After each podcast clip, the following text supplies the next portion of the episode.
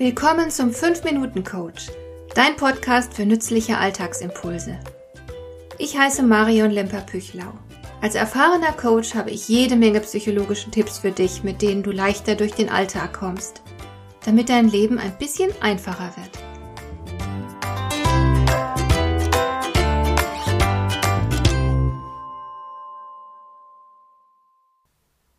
Ich habe den Verdacht, dass es uns mittlerweile immer schwerer fällt, richtig Pause zu machen.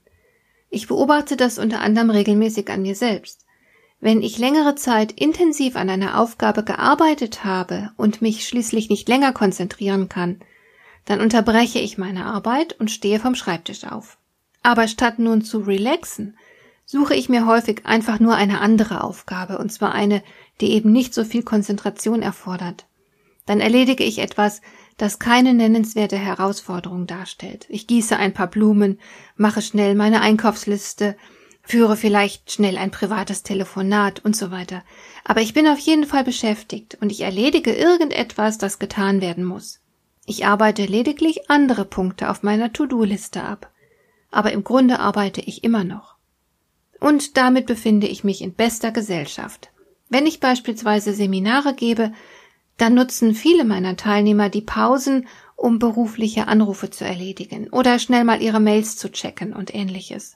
Und viele Menschen nutzen ihre Mittagspause nicht, um Pause zu machen, sie stehen nicht mal auf, sondern sie arbeiten durch.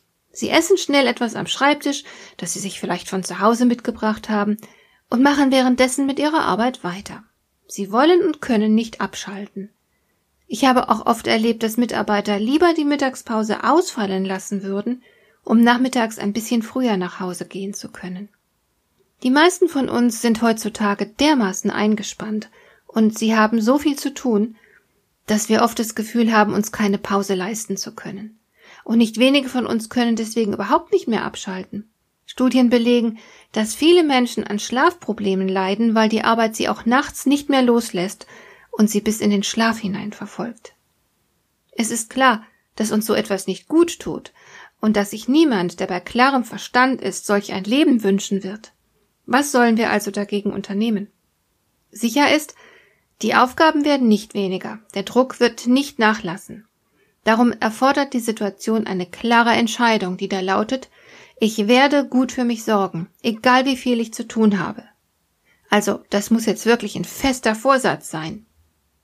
Und jetzt fragt sich, wie man diesen Vorsatz am besten umsetzt.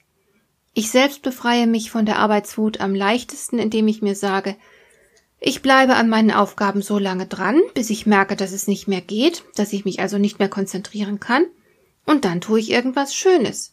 Das habe ich dann auch verdient. Also in den Garten gehen zum Beispiel, einen Spaziergang mit den Hunden machen, meine Lieblingszeitschrift lesen, etwas Gutes kochen und so weiter. Und zwei Dinge helfen mir, mit gutem Gewissen der Arbeit den Rücken zu kehren. Erstens, ich arbeite sehr konzentriert und höre erst auf, wenn ich wirklich die Grenzen meiner Konzentrationsfähigkeit erreicht habe. Dadurch bin ich wirklich produktiv. Und ich habe gelernt, mir meine Arbeitsfortschritte vor Augen zu halten, sie zu würdigen und stolz darauf zu sein. Damit entsteht die starke Überzeugung, dass ich meine Pause wirklich verdient habe. Ich kann sie mir dann mit gutem Gefühl gönnen. Und zweitens mache ich mir immer wieder klar, dass Pausen die Produktivität erhöhen. Denn zum einen dienen sie natürlich der Erholung, sie lassen uns frische Kraft schöpfen. Zum anderen ermöglichen sie uns gerade durch den Abstand einen nützlichen Perspektivenwechsel.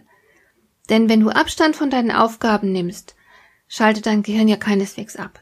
Der Abstand vom Schreibtisch hilft vielmehr dabei, neue Ideen zu generieren, neue Sichtweisen zu entwickeln und so weiter. Tatsächlich habe ich selbst oft die allerbesten Ideen für meine Arbeit, wenn ich mit meiner Familie in Urlaub fahre. Und es ist wissenschaftlich gut belegt, dass sich Geistesblitze ohnehin nur dann einstellen, wenn wir entspannt sind und innerlich auf Abstand zu unseren Aufgaben gehen. Sollte es dir also schwerfallen, loszulassen und dir echte Pausen zu gönnen, dann mach dir klar, dass Arbeit und Pausen gleichermaßen für die Produktivität wichtig sind, es ist ein bisschen wie ein- und ausatmen.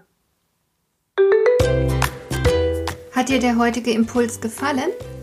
Dann kannst du jetzt zwei Dinge tun. Du kannst mir eine Nachricht schicken mit einer Frage, zu der du gerne hier im Podcast eine Antwort hättest.